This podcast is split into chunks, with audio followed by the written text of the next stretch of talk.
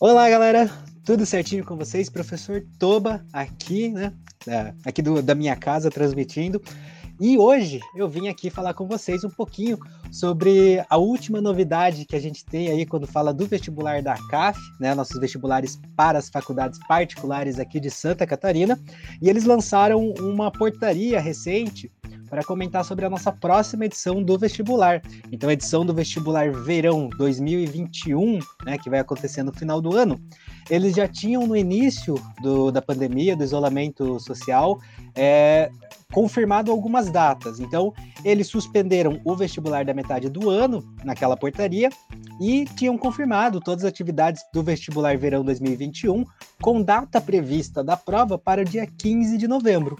E essa era a última notícia que a gente tinha recebido deles, mas uh, esta semana então veio uh, uma outra portaria confirmando a realização das provas e uh, apenas alterando a data da prova, que passou então do dia 15 de novembro para o dia 22, né? Jogaram uma semana para frente, até em virtude do calendário das eleições, que já foi alterado e tudo mais, então abriu essa data para eles. Bom, essa informação, logo de cara, né? É, primeiro, deixa muito clara a intenção da associação em manter o seu cronograma para não afetar o próprio cronograma das aulas nas faculdades, mas ele chama muito a nossa atenção porque se você olhar o momento que nós estamos passando, né, e o que a gente tem de informação nesse sentido, a Unicamp ela também recentemente confirmou a próxima edição de vestibular com algumas alterações. E nesse ponto, a Unicamp foi muito mais detalhista, ou pelo menos detalhada, né? No sentido de falar que várias medidas já estão sendo tomadas para viabilizar o processo seletivo, então eles vão ampliar os locais de prova, eles vão dividir os dias de aplicação entre cursos e outros para evitar aglomerações, vão diminuir o número de questões, né? É tudo isso para gerar uma maior segurança ao candidato, ao vestibulando. E a ACAF ainda não, não teve nenhuma informação nesse sentido, eles apenas realmente, nessa portaria 6, uh, confirmaram datas, então data de inscrição. Você que está atento, você que vai prestar a prova, já fica ligado para não perder a inscrição. Ela vai iniciar no dia 9 de setembro e vai até dia 8 de outubro, sendo que o pagamento dessa taxa de inscrição manteve também a data para o limite do dia 9 de outubro. Então aí, mês, uh, daqui a já vou considerar que estamos em agosto, né? É, mês que vem você vai poder fazer a sua inscrição, fazer a sua opção de curso, embora a gente não saiba mais detalhes se eles vão ter alguma adaptação no processo seletivo em si, no dia de prova, na maneira de aplicação ou alguma outra alternativa, né? O, isso já traz uma informação que é importante, porque o processo seletivo de inverno da metade do ano, eles fizeram através da nota do Enem, né? E ficaria em aberto se o final do ano realmente conseguiria ser executado. A princípio, foi mantida a data. Então, você que está se preparando para a prova, você que está estudando aí, vendo diversos conteúdos, né? E às vezes fica nessa incerteza se realmente vai ter ou não, a CAF já confirmou. Como vai ser? Eles ainda não soltaram um edital de, dessa próxima edição do vestibular, provavelmente porque eles estão estudando né, as possíveis alterações para viabilizar o processo como um todo, mas você tem a certeza aí já de reservar o final de semana do dia 22 de novembro para garantir a sua vaga na faculdade no ano que vem, ok? Bom, galera, apesar de a gente ainda ter pouca informação sobre como vai ser o processo seletivo em si, nós temos que observar eh, tendências, né, que são de dos outras edições anteriores. Então tem coisa que não vai mudar. É, mesmo que eles procurem adaptações quanto ao tempo de prova, quanto ao número de questões, Quanto às datas de realização, isso eles ainda vão nos informar, a gente vai ficar sempre de olho e trazendo essas informações para vocês conforme forem divulgadas, mas tem coisa que é certeza. Então, se você observar os editais dos anos anteriores, você vai ter alguns pontos que todo candidato que está mirando na ACAF tem que saber, né? Então, Vamos comentar aí, ó. É, coisas que sempre estiveram nos editais da CAF, o aluno tem que ficar atento, né? Então, por exemplo, material permitido, né? O nosso último edital deixava lá bem claro, inclusive destacado no item que falava, que o candidato deve utilizar apenas caneta esferográfica de material transparente com tinta indelével, ou seja, que não pode ser apagada, né? Porque tem gente que usa esse artifício para se valer, e, e a cor preferencialmente preta ou azul. Ah, então você fala isso, mas no, no, dia eu acabo pegando qualquer uma que tem no meu estojo, não tem problema? Pode ter problema. Porque daí você vai lá no edital, item 13, ele fala dos critérios de eliminação do candidato. Um dos itens é utilizar um material diferente daquele previsto no edital. Então, ó, é, item 13, deixa eu abrir aqui para ler para você certinho será eliminado do concurso o candidato que for surpreendido fazendo uso de caneta diferente da especificada no subitem 10, que era da caneta esferográfica, ou fazendo uso de lapiseira, lápis ou borracha. Tá? Então esse é o tipo de coisa que você tem que estar ciente do processo. Duvido muito que mude, né? É, independente de qualquer outra situação. Outras coisas que são comuns de várias uh, provas vestibulares e que a CAF também vai manter, né? A questão de não portar equipamento eletrônico, não fazer comunicação, é, entregar o material nos horários de início e de encerramento. Então, tudo isso são coisas que você tem que ficar atento. Um dos pontos do edital da ACAF que nem sempre se debate e nas edições recentes a gente ganhou informação até para embasar melhor a preparação do aluno é como é feito de fato o cálculo da nota. No sentido assim, ó, lá no edital você tinha informação sobre como é calculada a média dos candidatos por matéria, você tem como é, é calculado o score de cada candidato, né? E esse score depende da média do desvio padrão do acerto de todos os candidatos que estão fazendo a prova. Agora, olha só, se você, e você pode entrar ali no site da ACAF, dar uma olhadinha nos documentos, nas edições anteriores, então nós tivemos aí, principalmente se você olhar a edição do começo do ano, que foi o vestibular de verão 2020, ou então a edição anterior, o vestibular de inverno 2019, nesses documentos você vai encontrar um deles que fala justamente a ideia de média e desvio padrão. Ah, Toba, mas o que, isso vai mudar na minha vida? Bom, pode sim ter um reflexo na sua preparação e um reflexo lá uh, no seu desempenho, no seu resultado. Por quê? Uh, se você pensar nos vestibulares uh, de forma geral, existem vestibulares, e aqui em Santa Catarina dá para citar o caso da UDESC, que a classificação dos candidatos é feito meio que pontos corridos. Né? Pontos corridos quer dizer, cada questão tem um certo valor, você acertando ganha aquele valor e você errando não pontua. A ACAF, ela sempre teve uma pegada levemente diferente, que não conta só acertos, porque ela usa alguns cálculos estatísticos do quanto você foge da média ou não, quanto você foi acima da média dos candidatos ou não. Tá?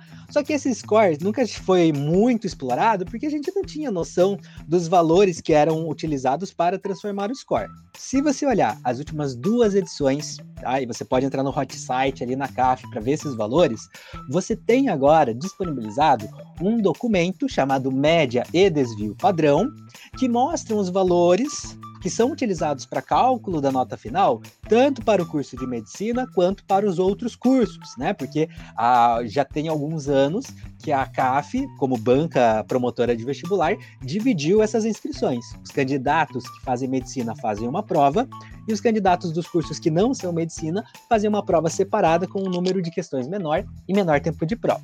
Bom, essa informação eu vou pegar aqui, ó, é, e vou te falar por cima os valores para o vestibular de medicina no vestibular de inverno 2019, tá? Repara no que eu vou te contar. A média de acerto de todos os candidatos. Então, a língua portuguesa, que conta com 14 questões, teve uma média de acerto no vestibular de inverno 2019 de 8,0647. 8, então. Tá? Língua estrangeira, que tem 7 questões, 3,8. Redação que vale 10, a média foi 6.3. Agora, atenção. Matemática e física, que nessa edição, né, nessa edição que eu estou comentando, inverno 2019, tinham sete questões, a média foi 2.24 para matemática e 2.76 para física. E compara esse dado com as médias para História e Geografia. Em História, a média foi 4,35, em Geografia, 4,47. Sem entrar em muitas casas decimais, tá? Eu vou te dar essas mesmas informações do vestibular verão 2020, em que matemática, a média dos candidatos para a medicina foi 2.44, em física foi 3.05. Em história foi a média de 4.26 e em geografia 4.5. Tá, Toba, o que que isso traduz para mim que eu estou é, mirando a prova de medicina ou um outro vestibular concorrido, que eu estou me preparando para a CAF, o que, que isso vai mudar na minha vida? Bom, dependendo das suas habilidades, a maneira que você distribui o seu tempo de estudo ou quanto você vai se dedicar para cada matéria, você pode levar em consideração, sim, o peso que essas matérias vão ter lá no seu resultado final, lá no score transformado, que considera essas distâncias em relação à média.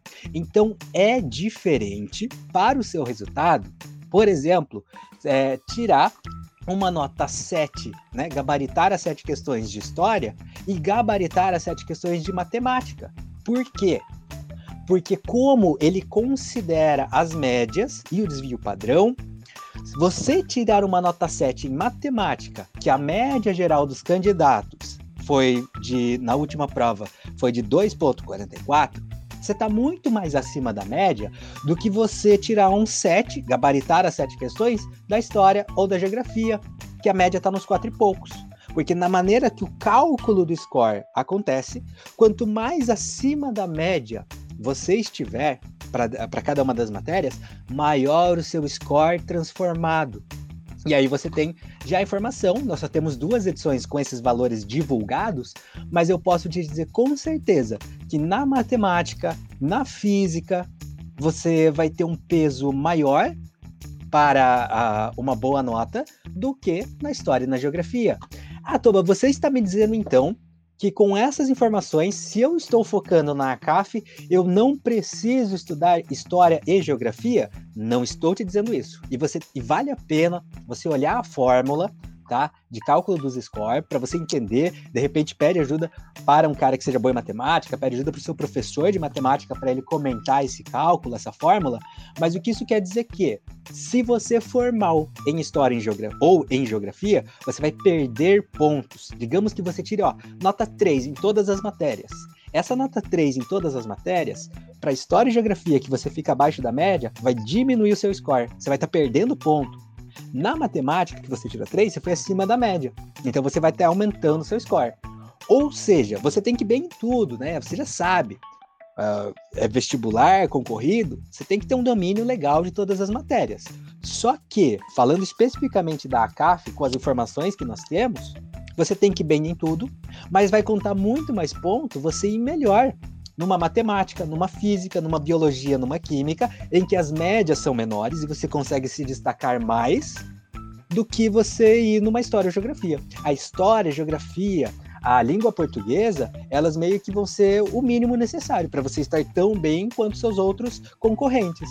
Mas considerando que o vestibular é um processo seletivo, um processo eliminatório, então, além de ir bem nessas matérias que todo mundo vai bem, a sua principal vantagem para se destacar do resto é e ter uma boa nota numa física, numa matemática ou, ou numa outra área, né? Quando você compara, por exemplo, a redação em que a média, nas duas edições que nós temos informações, foram de 6.3 e 6.1, praticar a redação, ter o domínio dos critérios de correção, para que isso se traduza em um bom score, se traduza uma boa, uma boa nota, pode ser a diferença, né? E quem trabalha com isso, né? Eu que, por exemplo, já fiz acompanhamento de vários alunos que, que prestaram o vestibular da CAF, vira e mexe a gente escutava uma história que se surpreendia, mas não entendia tão bem. Ah, nas provas objetivas, ele teve um acerto total de questões que nem era tão alto, foi bem na redação, foi bem em algumas matérias específicas e acabou indo melhor ou melhor classificado do que um outro aluno que tinha um número total de acertos até maior.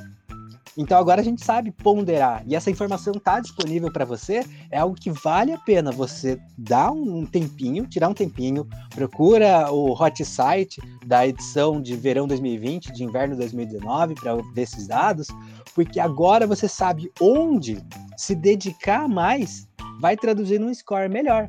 Lá na hora da prova, né? Uh, no dia da prova é muito comum você ter um nervosismo por causa de uma questão mais complicada, perder muito tempo nela, e de repente, dependendo de qual é a questão, não vale a pena você se desgastar tanto em cima dela, quando você pode usar esse tempo, essa energia para resolver outra matéria. Ou pelo contrário, você vê uma questão difícil, mas sabe que é uma questão que vai ter um reflexo mais significativo lá na sua prova final. Opa, então essa vale a pena. Tô com tempo de prova, é, tô com condição, por mais que tenha dificuldade, vou respirar fundo, vou me acalmar e vou resolver isso, porque isso vai ter um reflexo significativo no meu desempenho final numa possível aprovação.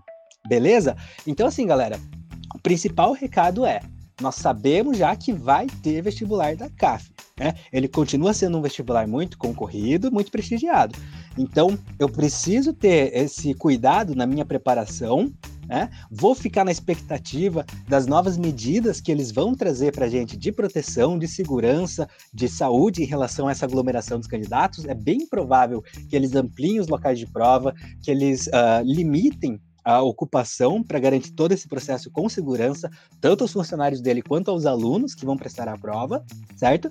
E dito isso, esse é o momento de eu focar muito na minha aprovação, na minha preparação. E quando a gente fala de vestibulares concorridos, qualquer vírgula, qualquer é, ponto decimal pode ser a diferença entre você ter a sua aprovação e você ficar mais um ano aí na espera, mais meio ano tendo que estudar esperando outra oportunidade. Então, qualquer ganho que você possa ter na sua nota, qualquer ganho substancial que você possa ter nos seus objetivos, vale a pena você gastar um tempinho para conhecer essa fórmula, para conhecer como funciona o sistema de score da ACAF, beleza? Além disso, tá com esse tempo aí de preparação, qual que é o melhor material para eu me preparar para qualquer vestibular?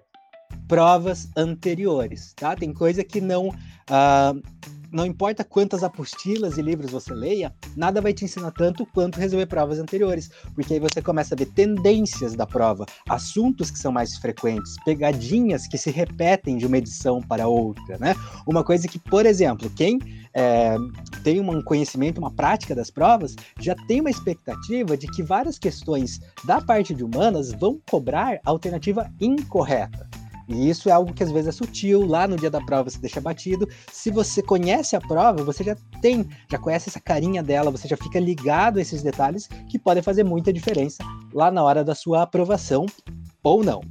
Beleza? No mais, é, o importante é você continuar firme na sua jornada, tá? Uma coisa que eu gosto de falar assim, ó, não existe fórmula mágica para aprovação, não existe um segredo para você ter sucesso. Existem vários caminhos que você pode percorrer que estejam mais adequados e adaptados a quem você é e às suas habilidades e competências, e caminhos menos a, a, compatíveis com as suas particularidades. Agora, com certeza, só existe um jeito de você com certeza falhar, que é você desistir. Então, enquanto você persistir no seu caminho, persistir na luta, quando você continuar se esforçando, seu objetivo está lá, mira nele, você vai alcançar. Belezinha? Essa é a dica do professor Toba. Espero que fiquem bem e até a próxima. Tchau, tchau.